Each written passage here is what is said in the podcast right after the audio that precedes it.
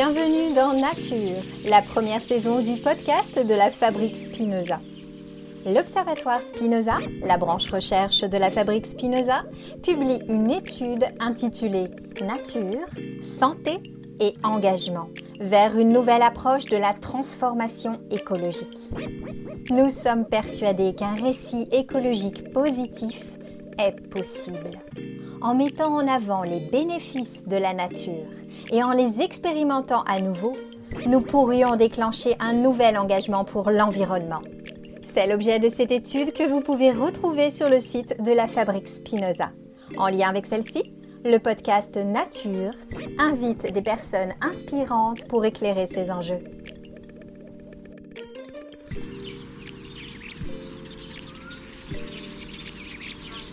Bonjour, je me présente. Je suis Julie Artis, facilitatrice en qualité de vie au travail et fondatrice du podcast Génération CHO, un podcast qui ose parler de bonheur au travail. En tant que passeur du bonheur au travail de la fabrique Spinoza et très engagée sur le sujet de la biophilie comme vecteur pour reconnecter en profondeur l'humain à la nature, je suis très heureuse de vous accompagner aujourd'hui dans ce nouvel épisode. En lien avec l'étude Nature de la fabrique Spinoza, nous allons parler dans cet épisode de psychologie sociale, de sciences comportementales et comment celles-ci pourraient accompagner à des changements de comportement plus éco-responsables. Et pour ce faire, j'ai le plaisir d'accueillir mon invité, Delphine Labouze. Bonjour Delphine. Bonjour Julie. Merci beaucoup d'être avec moi sur cet épisode. Alors Delphine, vous êtes docteur en psychologie sociale et environnementale consultante indépendante, spécialiste de l'accompagnement des changements de comportement pour la transition écologique. Vous menez des projets dans le domaine du développement durable et des bâtiments performants pour comprendre et accompagner les changements de comportement et pour cela, vous utilisez des méthodes spécifiques aux sciences comportementales et psychologiques et on va euh, en parler euh, ensemble. Oui. Alors, comme première question, euh, Delphine, en écho euh, justement avec le titre même de ce podcast Nature, qu'est-ce que vous évoque le terme nature? Quelle pourrait en être votre définition? Oui. Alors pour moi, la nature, c'est tout ce qui nous entoure, enfin, c'est notre environnement naturel, donc que ce soit euh, un arbre, une rivière, un paysage ou tout simplement voilà, l'environnement dans lequel on se situe, sachant que de mon point de vue, l'être humain fait partie de la nature au même titre euh, que la faune et la flore, euh, les animaux, euh, voilà, tous les êtres vivants. Et, pour moi, la nature, c'est vraiment un lieu ressourçant, à la fois qui permet la contemplation, le bien-être et qui apporte beaucoup pour la santé psychique et physique. Mmh. Alors, vous êtes spécialiste de l'accompagnement des changements de comportement pour la transition écologique et vous le faites notamment par le biais de la psychologie sociale. Est-ce que vous pouvez un petit peu nous parler de, ce domaine et qu'est-ce qu'elle apporte justement sur ces sujets euh, écologiques et environnementaux? Oui, alors la psychologie sociale, c'est une discipline que j'ai découvert un petit peu par hasard en faisant mes études de psychologie. Et je suis tombée amoureuse de cette discipline parce qu'en fait, c'est vraiment euh, l'étude de l'impact du groupe sur l'individu et donc en quoi les, les, pensées, les comportements, les émotions d'une personne vont être influencées par les autres, par le contexte dans lequel la personne se situe. Et donc ça s'applique à énormément de domaines de la vie courante et notamment euh, la protection de l'environnement et de façon plus générale les relations entre les êtres humains et leur environnement. Euh, donc la psychologie sociale appliquée à l'environnement est une sous-discipline de la psychologie sociale qui essaie de comprendre comment on peut accompagner les changements de comportement en identifiant euh, quels sont les leviers, les freins, les motivations, les barrières. Donc essayer de comprendre le rôle aussi de différents facteurs à la fois individuels, sociaux, contextuels, pour comprendre comment on peut mettre en place des actions qui soient finalement les plus efficaces possibles, les plus adaptées au contexte et aux problématiques euh, locales. Hmm. C'est super intéressant. Donc, ça, veut dire que finalement, nos comportements sont largement influencés par euh, euh, le regard du, groupe et le regard que qu'on va porter les uns sur les autres, c'est ça? Oui, on a tendance à l'oublier, mais on est des êtres humains sociaux et donc on est fait pour vivre les uns avec les autres. Donc, ce que nos proches pensent, ce que nos proches font, euh, nos voisins, nos amis, notre famille, mais aussi nos collègues de travail ou les personnes qui ont de l'importance pour nous, ça va avoir une influence euh, directe et vraiment significative sur nos propres comportements, de façon plus ou moins consciente. Il y a certaines influences qui sont conscientes et d'autres qui sont totalement inconscientes. C'est ce qu'on appelle, par exemple, le poids des normes sociales. Les normes sociales, c'est ce que j'observe dans mon environnement. Donc, c'est des normes euh, descriptives, ça va être quels sont les comportements des autres. Et les normes injonctives, c'est qu'est-ce que les autres euh, pensent ou euh, qu'est-ce que les autres valorisent, approuvent. Et donc, tout ça, ça va vraiment influencer le comportement de la personne. Mmh. Ça me fait, ça me fait beaucoup penser aussi à ce sujet des biais cognitifs hein, dont on a plus ou moins conscience. Est-ce que c'est des choses qu'on utilise aussi dans la psychologie sociale environnementale? Oui, oui, oui, bien sûr. C'est-à-dire que plus on est au courant de l'ensemble de ces biais, plus on va pouvoir agir dessus. et donc sur, certains, sur certaines thématiques précises, en tout premier, on essaie d'identifier quels sont les différents biais qui font que parfois on a l'intention d'agir d'une certaine façon et au final on agit d'une façon complètement opposée et on a un certain nombre d'éléments qui expliquent ce décalage entre nos intentions et nos actions et dans ces différents éléments on peut par exemple trouver euh, des biais cognitifs effectivement. Mmh. Et justement comment c'est vrai qu'on observe beaucoup ce, décalage voire ce gouffre même j'ai envie de dire avec l'envie d'agir euh, pour protéger le vivant et protéger l'environnement et vraiment le passage à l'action qui est totalement différent de nos intentions. Euh, comment ça peut s'expliquer, d'autant que dans beaucoup d'études qu'on lit aujourd'hui, euh, les sondages montrent que les Français ont envie de s'engager pour l'environnement, mais les actions ne suivent pas. Comment ça se fait? Oui.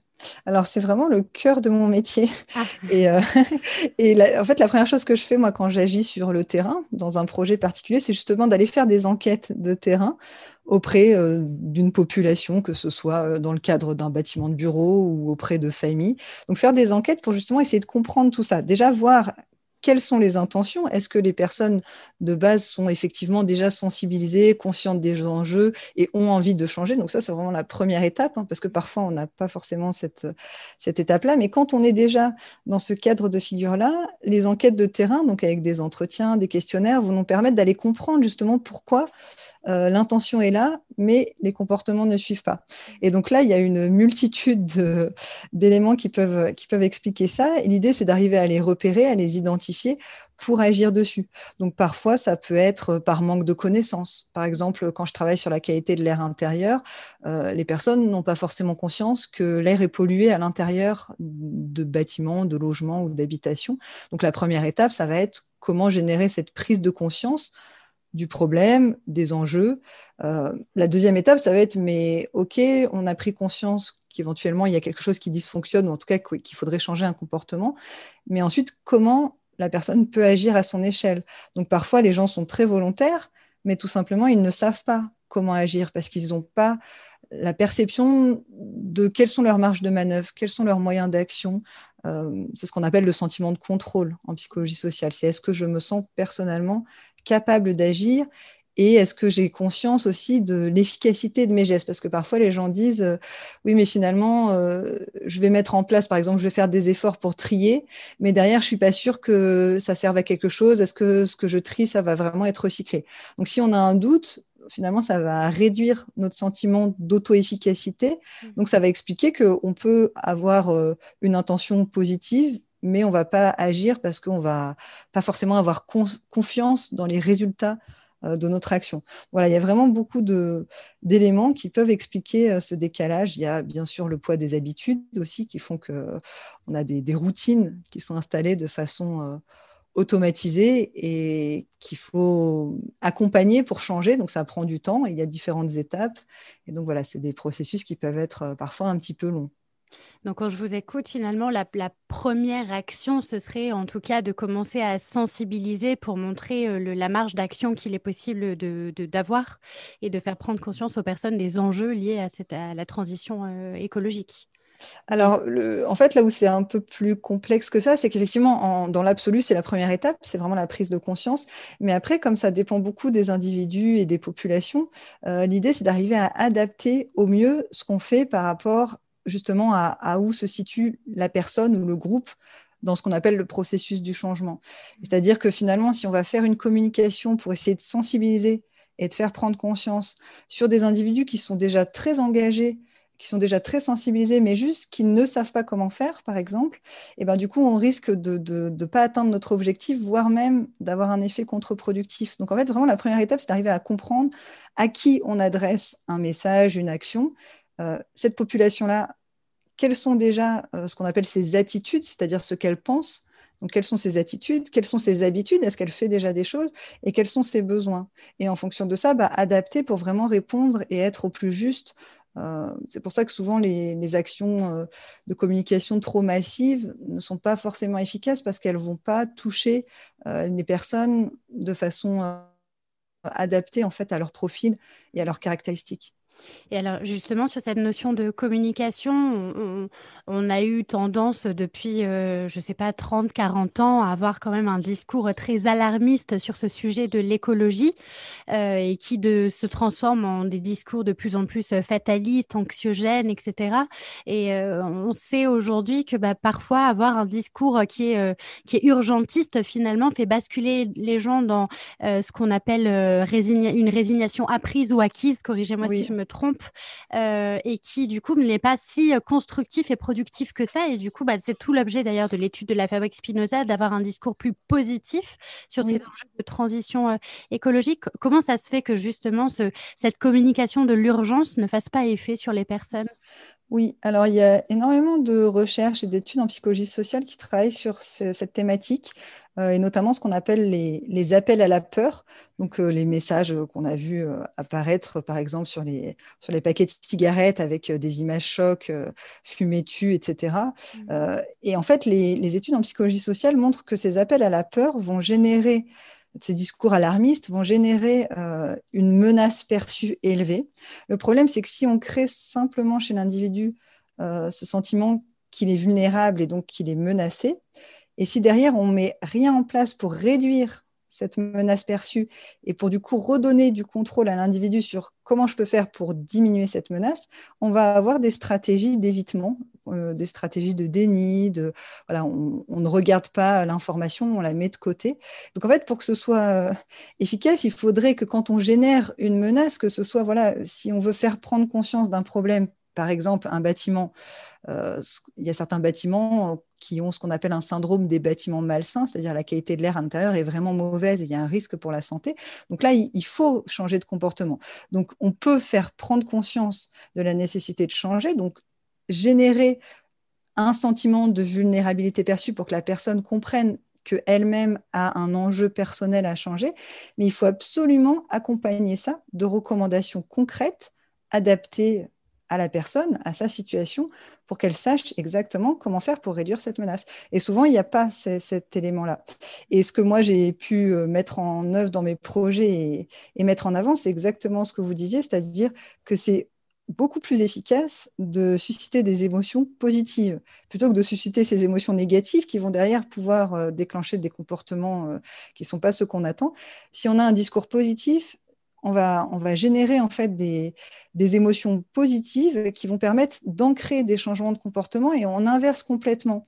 Il y a énormément de théories aussi en psychologie sociale sur ce qu'on appelle le cadrage des messages. C'est est-ce qu'on va, est qu'on va montrer plutôt un cadrage positif, c'est-à-dire quels sont les gains d'un changement de comportement, ou alors un cadrage négatif, quelles sont les pertes ou les risques. Et en fait, en fonction de ce qu'on veut faire, il ne faut pas utiliser le même type de cadrage. Et si on veut faire de la prévention, donc c'est le cas de tous les comportements sur l'environnement, eh ben, il faut adopter un cadrage positif. Et ça, les études sont unanimes là-dessus, et c'est dommage qu'on ne le sache pas, parce que le cadrage négatif, il peut servir dans des cas très précis. Par exemple, si on veut inciter euh, des jeunes à aller se faire dépister euh, du sida, là, on a plutôt intérêt à utiliser un cadrage négatif sur les pertes et les risques parce que ça va générer euh, un comportement de détection. On prend un risque en allant faire le test. Tandis que quand on veut générer des comportements de prévention, eh ben, on a tout intérêt à utiliser un, cadrage positif. Donc, on va générer, voilà, montrer quels sont les bénéfices, quels sont les gains, quels sont les avantages et générer des émotions euh, positives. Mmh. Et alors, vous, avez, dans, dans, votre, dans votre champ d'action, vous êtes euh, intéressé aussi particulièrement euh, euh, au domaine du, du, bâtiment, hein, c'est ce que je disais en introduction. pourquoi? Pourquoi s'intéresser au, biais du bâtiment performant dans, dans, ce contexte de développement durable? Est-ce qu'il y a des enjeux particuliers face à ce sujet? Alors, c'est vrai que j'ai découvert euh, ce domaine euh, parce que j'ai eu l'opportunité de faire un, doctorat en entreprise dans un bureau d'études euh, qui s'appelle Elitis à Dijon, spécialisé dans l'efficacité énergétique des bâtiments.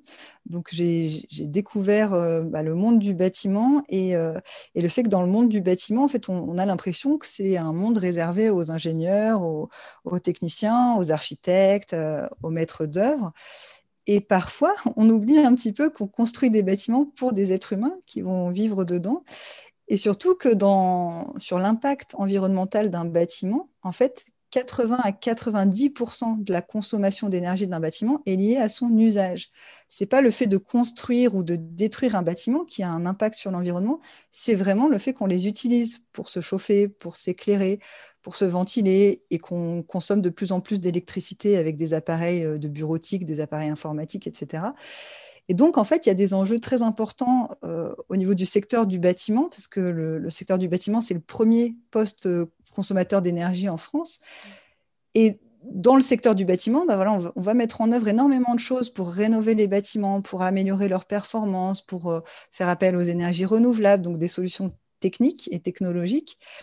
Et moi, mon rôle, c'est de dire, mais en fait, pour que ça fonctionne, il faut faire les deux. Il faut aussi aller s'intéresser aux occupants, déjà voir comment ils vivent dans les bâtiments, quelles sont leurs perceptions, euh, quel est leur confort perçu, quel est leur, euh, leur sentiment de bien-être dans ces bâtiments, comment ils arrivent à s'approprier les bâtiments pour qu'ils se sentent bien dedans. Donc il n'y a pas seulement des enjeux de protection de l'environnement, il y a aussi des enjeux vraiment de, bien-être et de satisfaction des occupants. Et ensuite, comment on accompagne à l'intérieur de ces bâtiments les changements de comportement euh, sur l'énergie, sur l'eau, sur les déchets, puis aussi sur la mobilité pour, pour rejoindre les bâtiments. Donc en fait, un, finalement, c'est un domaine qui touche à, à peu près tous les sujets tous les sujets, puisqu'on voit que c'est très. Euh, enfin, il y, a beaucoup de thématiques qui sont abordées quand on travaille sur la question des bâtiments. Est-ce que c'est un sujet qui, parle aux promoteurs immobiliers, aux bailleurs sociaux euh, Est-ce qu'ils sont sensibilisés à ce sujet ou euh, ils sont, on est encore dans une démarche de construire pour construire sans penser à l'usage, justement? Alors, ça se développe de plus en plus et moi, je suis quelqu'un de profondément optimiste et positif. Et donc, euh, depuis que j'ai commencé à travailler sur ce sujet euh, donc en 2012, eh ben, je vois de plus en plus de colloques, de journées d'études qui avant étaient uniquement focalisées sur euh, les aspects techniques. Et maintenant, on commence à avoir une petite place pour, euh, pour les aspects humains.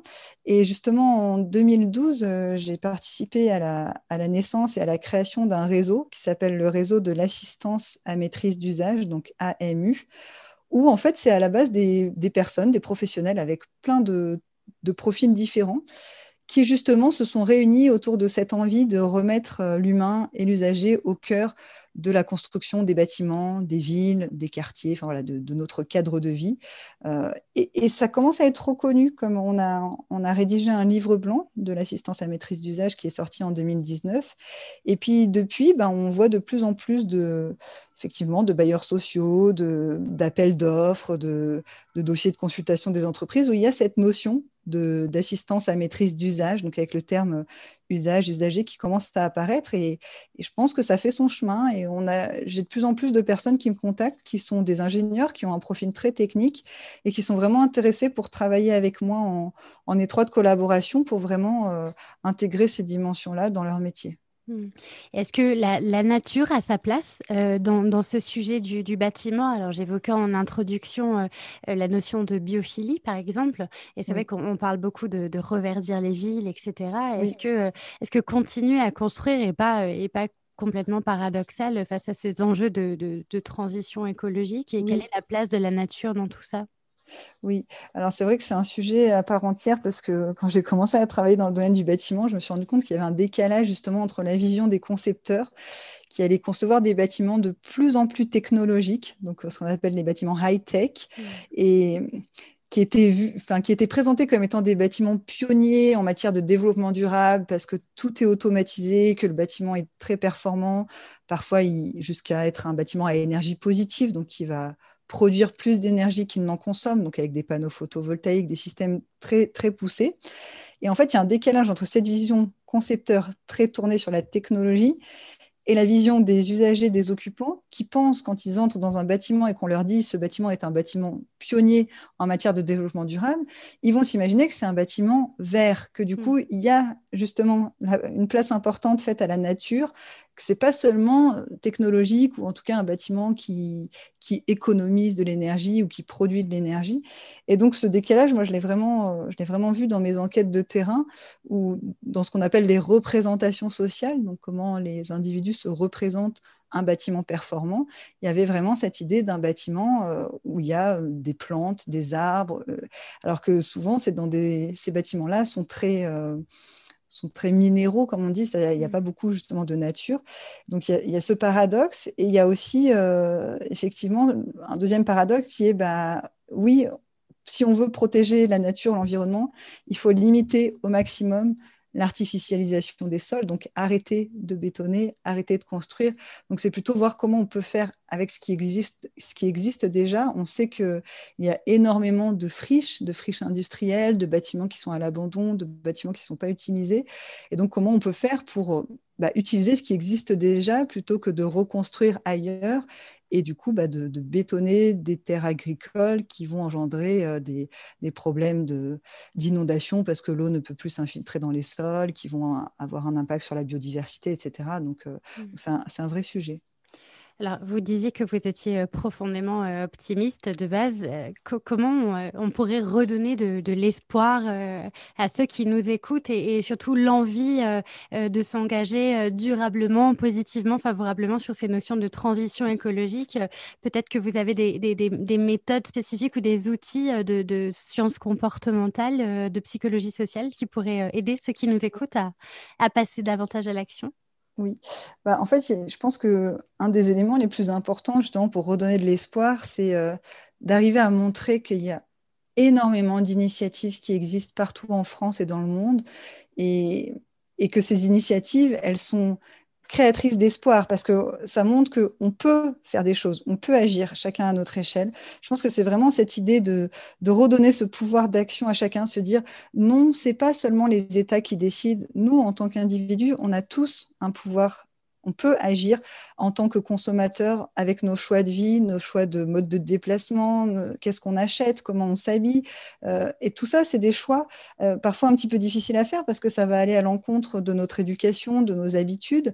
Mais au final, arriver à se dire que quand on fait ces choix-là, bah, on est plus heureux parce qu'on est plus en accord avec nos valeurs, parce qu'on redonne du sens notre vie quelque part. On se sent, euh, voilà, on se sent euh, bah, cohérent avec euh, nos valeurs écologiques ou ça peut être aussi nos valeurs altruistes. Ou, on a, et on a énormément de, témoignages aussi de personnes qui, qui, en s'engageant dans des démarches euh, sur, plein de sujets différents, parce que finalement, la transition écologique, ça touche à, toutes les thématiques de notre vie quotidienne, euh, qui du coup nous disent, bah, moi, ce qui me fait plaisir, c'est euh, que ça m'a permis de créer de, nouveaux liens avec mes collègues ou de rencontrer mes voisins. Donc, il y a vraiment cette idée de lien social. Et cette, et de dynamique de groupe, en fait. De se dire que ce qui est important, c'est euh, ce que je disais au début, c'est qu'on est des êtres humains et qu'on a besoin de contacts sociaux et que euh, tout ce qui tourne autour de l'environnement, L'objectif, c'est de recréer du lien, donc d'être dans des, relations de proximité et pas dans les réseaux sociaux, dans le virtuel, mais vraiment d'arriver à faire que les gens se rencontrent, échangent, euh, se réapproprient leur espace et recréent euh, toutes ces relations qui sont vraiment indispensables. Donc je pense qu'il faut s'appuyer sur des témoignages, sur des retours d'expérience, montrer que ça existe, que ça, que ça fonctionne et que ça apporte de la fierté, de la joie, de la satisfaction, du plaisir, voilà, et que c'est que du positif, c'est pas des pas des contraintes. En fait, c'est vraiment ça la clé aussi, c'est d'arriver à, à rendre les choses simples, à montrer que ça prend du temps de changer une habitude, mais une fois qu'on l'a changé, ça devient une nouvelle habitude, donc ça nous paraît simple et évident. Et si on essaie de se souvenir à comment on faisait avant, on se dit ah oui c'est vrai qu'avant je n'achetais pas du tout en vrac mais maintenant ça me paraît évident d'aller avec mes petits sachets acheter en vrac et je me pose même plus la question mmh. donc en fait c'est ça ça devient euh, quelque chose de simple et d'évident oui, on se demande même parfois comment on a fait pour vivre comme on vivait avant. Euh, quand, quand ça. on... ouais, c'est, euh, Est-ce que sur euh, ces notions de, de, frein au changement que vous évoquiez tout à l'heure, il n'y a pas aussi une sorte de biais où on a tendance à reporter la, la, responsabilité sur l'autre en disant peut-être de façon individuelle de se dire bah, de toute façon j'aurais beau agir, ça ne changera rien si ce n'est pas le gouvernement et les entreprises qui font quelque chose. et puis j'ai, l'impression qu'on est parfois dans ce cercle vicieux à, à rejeter la faute sur l'autre euh, et du coup à se dédouaner finalement de sa propre responsabilité. Est-ce que c'est des choses que vous voyez souvent dans les comportements? Oui, exactement. vous avez pointé du doigt justement un biais très important euh, qu'on appelle le dilemme de social. En fait, c'est vraiment cette idée euh, que quand on veut agir sur un sujet où on a besoin des autres, c'est-à-dire qu'on sait que nous, moi, toute seule à mon échelle, je peux, changer tout ce que je veux dans ma vie, mais si je suis toute seule à changer, euh, effectivement, je serai une goutte d'eau dans l'océan. Donc, on a besoin d'avoir confiance dans les autres et de se dire que les autres vont changer. Euh, si, à l'inverse, on a un discours très négatif où on est persuadé que, que tout le monde s'en fiche et qu'on est les seuls à vouloir euh, faire quelque chose, et eh ben effectivement, là encore, on va avoir l'impression que notre comportement n'est pas efficace, donc on va petit à petit être démotivé et arrêter de le faire. Donc l'idée, c'est d'arriver euh, à ce que chacun déjà s'attribue une part de responsabilité en se disant, d'accord, je ne suis pas le seul responsable. Effectivement, tout le monde doit changer, tout le monde a une part de responsabilité. Il y a les États, il y a les industriels, il y a les agriculteurs, il y a...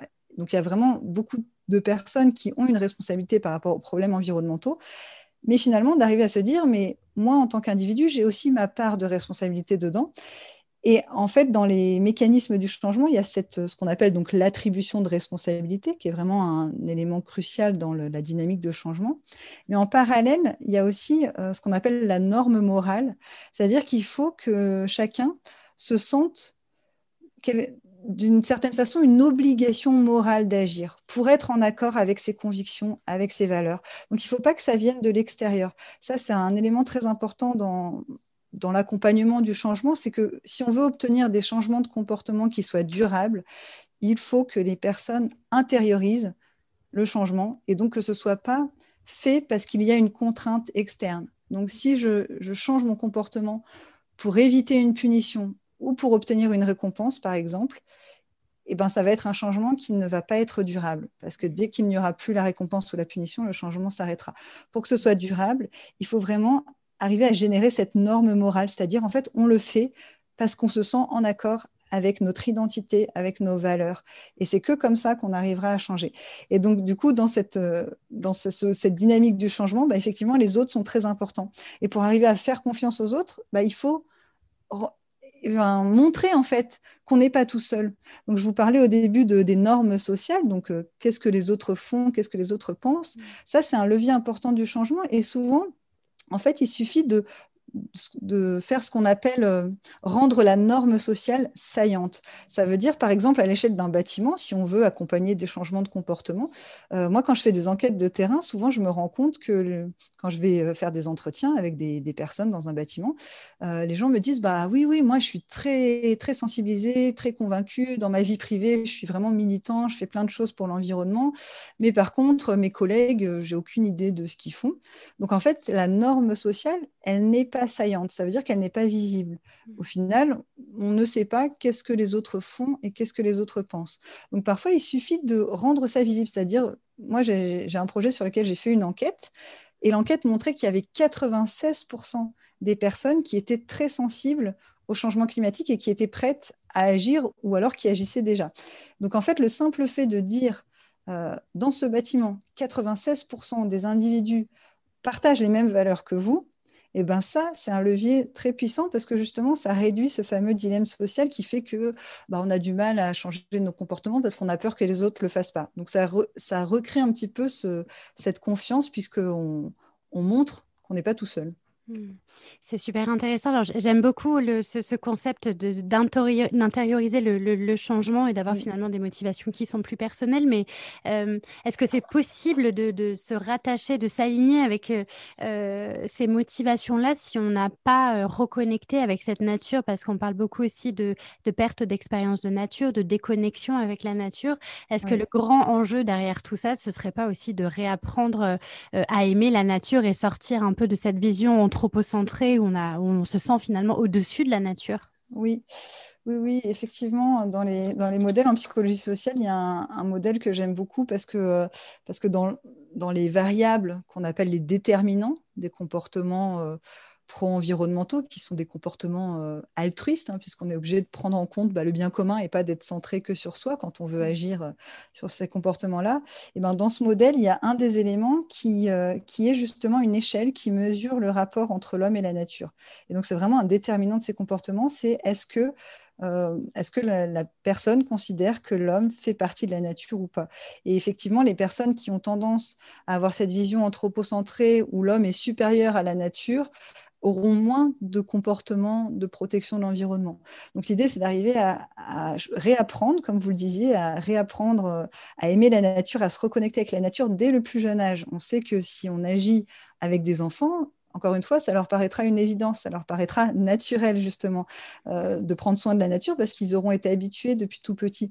Donc je pense qu'il y a un, fort enjeu euh, à, notamment dans les, dans les villes où les, les, habitants, les enfants, les citoyens sont un peu déconnectés de la nature parce que quand on va faire ses courses dans un supermarché, on ne se rend même pas compte que ce qu'on achète comme fruits et légumes, euh, est-ce que ça va pousser dans un arbre Est-ce que ça va pousser dans la terre Est-ce que c'est Donc en fait, il y, a cette espèce de, de de, de, séparation entre la nature qui va produire de quoi vivre pour qu'on puisse vivre et puis les consommateurs qui vont consommer sans même avoir cette conscience-là. Donc je pense que tout le, mouvement qui, qui, qui se développent autour des jardins partagés, les incroyables comestibles, les, euh, fermes urbaines, de, créer des, petits, coins de nature un peu partout en ville pour que les gens puissent euh, planter une graine, voir pousser la petite plante et puis euh, attendre, voir que ça prend du temps pour ensuite récolter des tomates, par exemple. Et ben tout ça, ça nous, redonne ce, cette notion de bah oui, quand on veut quelque chose, déjà, c'est pas tout tout de suite. Moi, c'est ça que j'aime bien avec la nature, c'est qu'on se rend compte que dans la nature, eh ben, on peut pas avoir tout tout de suite. Ça prend du temps. Et mmh. donc, quand on plante une graine, eh ben, on récolte les fruits plus tard. Et ça, je pense que c'est la base pour la protection de l'environnement, c'est d'arriver à se dire, oui, je fais un, changement à l'instant T, et les conséquences, elles sont un peu plus tard dans le temps, mais c'est indispensable. Et, et donc, si on arrive à faire ça avec les enfants, à leur montrer que quand on veut quelque chose, il faut savoir attendre. C'est une des clés parce que finalement, le, problème, c'est que le, changement climatique et les problématiques environnementales, c'est lointain dans le temps, dans l'espace, c'est incertain. Donc tous ces, tous ces éléments-là font que parfois on a du mal à changer ici et maintenant parce que les conséquences nous paraissent trop diffuses et trop lointaines. Hmm. Et donc si on réapprend à, attendre, à savoir que voilà, quand on, quand on veut quelque chose, et eh ben, on ne peut pas toujours l'avoir tout de suite, bah, ça nous aide en fait après à prendre en compte euh, les, impacts environnementaux de nos gestes et à, et à éduquer notre cerveau. Il y a beaucoup de choses très intéressantes en, neurosciences euh, à ce sujet sur la compréhension des mécanismes qui font que notre cerveau a été programmé depuis plus de 300 000 ans pour, euh, pour justement malheureusement euh, détruire la planète, puisque bah, il y a un ouvrage très intéressant qui s'appelle Le bug humain, mmh. pourquoi notre cerveau nous pousse à détruire la planète et comment l'en empêcher. Donc c'est Sébastien Boller qui l'a écrit. Et, et c'est très intéressant parce qu'on voit qu'effectivement, on a été programmé pour euh, accumuler toujours plus de nourriture, plus de territoire, plus d'informations pour notre survie, parce qu'à l'époque, on avait à gérer des, enjeux et des, problèmes qui étaient imminents, qui étaient locaux et qui mettaient en cause notre survie. Et maintenant, on n'a plus ça. On, a accès à la nourriture, en tout cas dans nos, dans nos pays euh, occidentaux, on a accès à la nourriture. Euh, à l'infini, à l'information à l'infini, euh, etc. Et donc, si on n'arrive pas à rééduquer notre cerveau, bah, cette fonction stop, elle n'existe pas. Mmh. Notre striatum, il a besoin de toujours plus pour, pour euh, secréter plus de dopamine. Et donc, à un moment donné, il faut arriver à faire ce, ce travail de rééducation pour arriver à ressentir du plaisir sans nuire à l'environnement et à la nature. Oui, et je, si, si, je me souviens bien, du coup, dans, dans, ce bouquin de Sébastien Boller, que je recommande à ceux qui nous écoutent de, de lire, parce qu'il est très intéressant, effectivement, pour euh, comprendre que finalement, on a un fonctionnement du cerveau qui court à notre propre perte.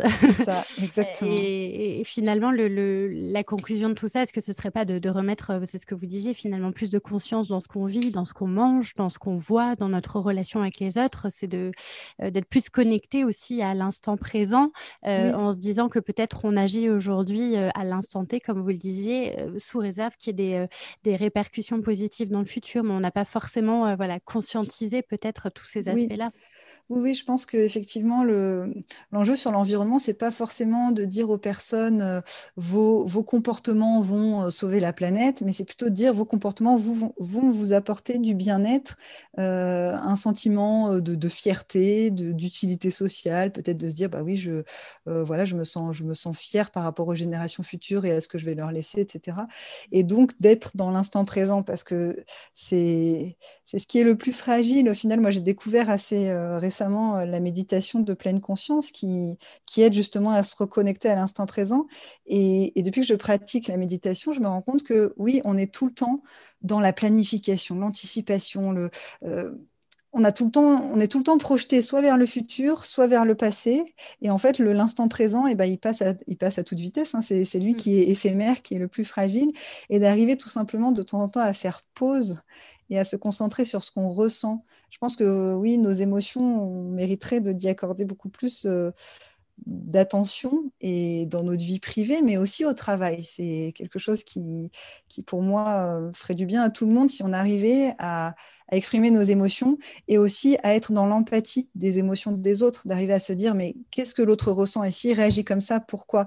Là, il exprime de la colère, mais d'arriver à, à, se mettre à la place de l'autre, je pense que c'est indispensable pour recréer cette relation. Euh, bah, bienveillante, de non-jugement, plutôt que d'attribuer tout le temps des intentions mauvaises à l'autre, se mettre à sa place et, comprendre son fonctionnement, bah, c'est indispensable en fait pour recréer vraiment des liens de qualité entre les personnes. Alors, la, crise écologique euh, qu'on traverse aujourd'hui, euh, bien évidemment, tout le monde est concerné, mais e, est-ce que euh, on peut demander à tout le monde de s'impliquer? Alors, je pense notamment à peut-être aux, personnes, aux, familles qui ont des enjeux de précarité ou pour, pour qui l'enjeu principal, c'est avant tout d'avoir un travail et un toit sur la tête et peu importe finalement bah, comment on consomme derrière, etc. Est-ce que, est que tout le monde peut agir de la même façon et est-ce qu'on peut avoir un discours écologique qui est commun à tous selon nos différents niveaux de vie finalement. Oui, mais je pense que justement, il y a, y a un peu un biais parfois de penser euh, que bah, que seules les personnes d'un niveau euh, intellectuel supérieur, on va dire, sont intéressées par ces sujets-là. Euh, c'est pas vrai du tout, et on se rend compte que justement dans des peuples qu'on appelle parfois primitifs, et eh ben à l'inverse, ils ont tout compris sur le sur le lien avec la nature et sur la nécessité de la préserver. Et je pense que dans nos pays occidentaux, justement, les populations euh, qui sont par exemple en situation de précarité énergétique, bah, c'est elles qu'il faut vraiment accompagner pour qu'elles entrent dans des programmes de rénovation énergétique parce que, du coup, elles ont tout à y gagner en termes de santé, en termes de confort et en termes d'économie. En fait, euh, c'est ça qui est, je trouve qui est génial dans, dans les thématiques euh, environnementales, c'est que au niveau des, des bénéfices, on peut dire, de tout ce que ça apporte, tout le monde peut y trouver son compte. C'est-à-dire s'il y a des personnes qui sont intéressées euh, par l'aspect financier, bah oui, quand on prend son vélo au lieu de prendre sa voiture, bah c'est beaucoup moins cher. Quand on fait rénover euh, sa maison ou quand on, essaye de, réduire nos consommations d'eau ou nos consommations d'énergie, on fait aussi des économies. Finalement, sur tous les sujets, c'est soit ça nous permet de faire des économies, soit ça va améliorer notre santé. Hein. Pareil, quand on fait du vélo, bah, on est beaucoup plus en forme et donc on diminue euh, certains risques pour notre santé par rapport au fait d'être euh, statique toute la journée. Donc il y a, l'aspect santé, l'aspect environnement, euh, l'aspect lien social. Il y a vraiment beaucoup de, motivations différentes qui peuvent faire que finalement on peut arriver à toucher tout le monde avec des portes d'entrée différentes. Donc effectivement, il faut quand même adapter le discours, les actions, ce qu'on propose en fonction des intérêts et des préoccupations des personnes, si elles ne sont pas spécialement préoccupées par rapport à, la protection de leur environnement, que ça leur paraît trop lointain par rapport à leurs soucis quotidiens, et ben dans ces cas-là, il faut voir quels sont leurs soucis, quelles sont leurs préoccupations quotidiennes et comment on peut entrer par une porte différente, mais au final arriver euh, à obtenir des changements qui vont dans la bonne direction. Mmh. Est-ce que vous auriez peut-être euh, un, dernier conseil ou une action euh, d'écologie positive à nous partager pour ceux qui nous écoutent et qui auraient envie de, redevenir acteurs de ces grands enjeux environnementaux et écologiques? Bah, Je pense que le plus important, c'est déjà de faire ce qu'on a envie de faire, de repartir vraiment de quelles sont nos envies, qu'est-ce qui nous motive, qu'est-ce qui, nous fait rêver? Euh, si, on, si on pensait à notre vie idéale, qu'est-ce qu'on aurait envie d'avoir? Est-ce que c'est forcément euh, avoir toujours plus, consommer toujours plus, entasser des choses dans nos maisons? Ou est-ce que c'est tout simplement pouvoir profiter de la vie, pouvoir avoir du temps pour soi, avoir du temps pour voir ses enfants grandir? Donc vraiment, quelles sont nos envies? Qu'est-ce qui est important dans notre vie? Euh, Qu'est-ce qui redonne du sens à ce qu'on fait? Et en fonction de ça, arriver à se dire, bah oui, on ne peut pas tout changer d'un coup. Donc ça va être fonctionner par petits pas, arriver à se dire, bah, je suis dans une démarche euh, progressive où voilà, j'ai des objectifs qui sont guidés par mes envies. Et ensuite, mais je mets en place des choses à mon échelle, avec ce que je suis capable de faire, avec ce que, mon entourage, ce que mon environnement, ce que mon contexte et mes conditions matérielles me permettent de faire. Mais euh, pour arriver à changer, le plus efficace, c'est de, d'utiliser ce qu'on appelle les techniques d'engagement, mais on peut se le faire pour soi-même quand on prend par exemple des bonnes résolutions euh, après euh, au moment du nouvel an. Euh, souvent on les tient pas parce qu'elles sont très générales, elles sont très globales et parfois elles sont pas très réalisables non plus, elles sont un peu trop ambitieuses. L'idée c'est d'arriver à se dire, bah, je choisis des choses très précises, avec des objectifs concrets, mais ça peut être des tout petits gestes, mais qui vont nous permettre d'être vraiment dans le concret, de se dire, voilà, à partir de tel jour, je vais faire ceci. Et on détaille vraiment ce qu'on veut faire. Et ce qui est très important, c'est qu'une fois qu'on a réussi à le faire, il faut célébrer le fait qu'on ait réussi. Parce que souvent, on a tendance à voir le verre à moitié vide plutôt qu'à moitié plein.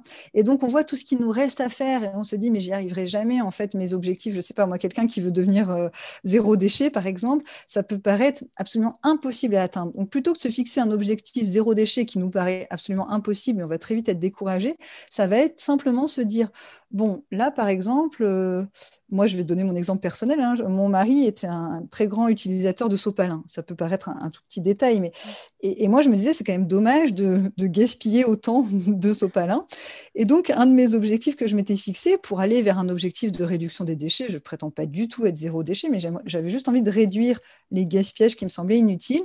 Et ben, on a mis en place, euh, on avait beaucoup, on a des enfants et on avait beaucoup de chaussettes trouées qui servaient à rien. Et donc, en fait, on a mis en place un système où on récupère les chaussettes trouées etc., qui nous servent de chiffon et qu'on nettoie au lieu d'utiliser du sopalin. Ça peut paraître quelque chose de complètement anecdotique, mais moi, ça m'a fait plaisir de le faire. Ça m'a fait plaisir. Je me suis dit, voilà, au lieu d'avoir l'impression de gaspiller du sopalin, et eh ben maintenant, chez nous, on n'a plus de sopalin. Et on a ce système-là que je trouve un petit peu, voilà, parfois ça me fait rire d'utiliser une, une, culotte ou un vieux slip pour nettoyer une tâche mmh. par terre.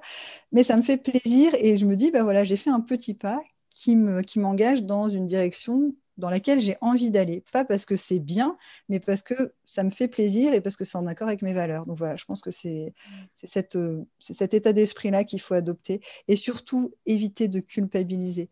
C'est une des émotions qu'on retrouve le plus sur les sujets environnementaux, c'est la culpabilité.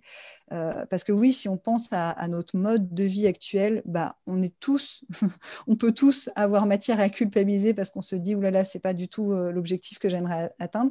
Mais la culpabilité euh, n'est pas bonne parce que justement, elle va, va pas être un moteur pour l'action. Donc, il vaut mieux au contraire se dire, bah, en fait, j'ai déjà parcouru du chemin. Euh, prendre le temps de se poser pour voir tout ce qu'on a déjà changé dans notre mode de vie, parfois on n'en a même pas conscience, et se sentir fier d'avoir changé ces choses-là, et les partager avec notre entourage. On n'en parle pas assez, mais dire, bah voilà, moi je, fais ça. J'ai participé récemment à des, des ateliers qui s'appellent les ateliers éco-frugales. Donc mon atelier éco-frugal, on peut le faire euh, entre voisins, entre amis, en famille. Moi, c'était avec des gens que je connaissais pas. On s'était rencontrés à la projection du film Après-demain et j'ai proposé à certaines personnes qui étaient là de participer à un atelier et on s'est retrouvés autour d'une table à huit personnes. Personne ne se connaissait et on a juste échangé sur ce qu'on faisait sur cette thématique de réduction des déchets. Et le simple fait de se retrouver à plusieurs autour d'une table et pendant deux heures de parler de nos comportements, de voilà, qu'est-ce qu'on a mis en place dans notre vie sur euh, tel et tel sujet. Déjà, ça permet de partager les solutions, de générer de l'intelligence collective. Et puis moi, j'ai pris conscience de tout ce que je faisais, je ne me rendais même pas compte. Le simple fait d'en parler avec les autres, ben, on prend conscience de ce qu'on fait déjà et ça nous permet de se sentir valorisé finalement. Donc c'est mmh. très important. Et tout à l'heure, vous parliez de, de rêve et du coup, euh, Delphine, vous me donnez la, parfaite transition pour cette dernière question que j'ai envie de vous poser. Quel est votre rêve pour un monde plus écologique, plus connecté euh, à la nature? Bon, j'en ai, ai plusieurs, mais moi, mon rêve, ce serait, ce serait vraiment d'arriver à, à, changer un petit peu notre façon de, d'envisager la vie et d'être dans des choses beaucoup plus simples et beaucoup plus voilà d'arriver à faire que les personnes s'émerveillent d'un lever de soleil ou de justement d'arriver à, observer la nature. Donc moi ce que j'aimerais beaucoup c'est que dans, les villes on arrive à recréer euh, des choses sympas entre, entre voisins, des systèmes, j'aimerais beaucoup en fait qu'on soit dans des systèmes où, où on s'échange tout, où on soit beaucoup moins dans le matérialisme, dans la dans le fait de posséder des choses, qu'on soit beaucoup plus dans l'échange, de se dire qu'en fait, on n'a pas besoin de tout avoir chacun chez soi. Moi, j'essaie d'apprendre ça à mes enfants euh, quand on, je sais pas, on va sur une brocante, sur un vide-grenier, et puis euh, ils ont un petit jouet. Je dis, mais en fait, c'est pour tout le monde, c'est pas, c'est pas que pour, euh, pour l'un ou pour l'autre. J'aime bien cette idée de partage, et j'aimerais bien qu'on soit beaucoup plus dans une société où on partage. On se dit, bah, il y en a qui ont plus de richesses que d'autres, et finalement, comment on pourrait mettre un maximum de choses en commun, mettre euh, tout ce qu'on peut en commun et, après le reste, bah, finalement, il ne reste pas grand-chose. Et se dire que ça nous permettrait de nous concentrer sur l'essentiel qui est comment créer des relations de qualité avec ceux qui nous entourent et avec les gens qu'on aime pour pouvoir passer du temps avec eux et pas chercher à juste être dans, dans une vie qui me paraît complètement idiote où en fait les gens travaillent toujours plus pour gagner toujours plus, mais pour faire quoi? Moi, j'ai envie de dire aux gens, mais travaillez moins. Moi, là, j'essaye de réduire. Euh, là, je suis, je suis passée à 80%. Bon, je suis indépendante, donc voilà, je travaille toute seule, je peux m'organiser comme je veux. Mais mon objectif dans ma vie, c'est de travailler le moins possible mmh. et de gagner juste ce dont j'ai besoin pour vivre et pour être heureuse et, et pour avoir du temps pour faire. Euh, bah, j'ai de la chance parce que je fais un travail que j'aime, mais j'ai envie d'avoir du temps pour faire les activités que j'aime, les loisirs que j'aime, justement aller faire des randonnées dans la nature, passer du temps avec mes enfants, avec, avec mon mari, avec ma famille, Enfin voilà, je pense que c'est revenir à l'essentiel de et pas se dire une fois qu'on est vieux, mais en fait euh, j'ai travaillé toute ma vie pour gagner plein d'argent, mais qu'est-ce que j'ai fait de tout ça? J'ai pas vu, j'ai pas, pas passé du temps avec les gens que j'aime, et donc voilà, c'est. Mmh. Ça, m'évoque le, livre de, euh, euh, sur la sobriété heureuse de Pierre Rabhi, qui, parle beaucoup de ces sujets-là. Et c'est vrai qu'il il faut peut-être sortir, effectivement, comme vous disiez, de ce, de ce toujours plus, finalement. Oui. C'est vraiment ça. Oui, je pense que, je pense que c'est compliqué parce que depuis qu'on est petit, on nous façonne avec ça. Enfin, mm. La société est faite pour qu'on soit dans une société d'hyperconsommation euh, qui malheureusement ne rend pas les gens heureux. Donc euh, il faut arriver euh, dès le plus jeune âge à montrer que... Enfin, moi je sais que ma mère nous disait toujours ça. Hein. elle nous disait, quand on lui demandait qu'est-ce qu'elle veut pour son anniversaire, elle répondait un poème.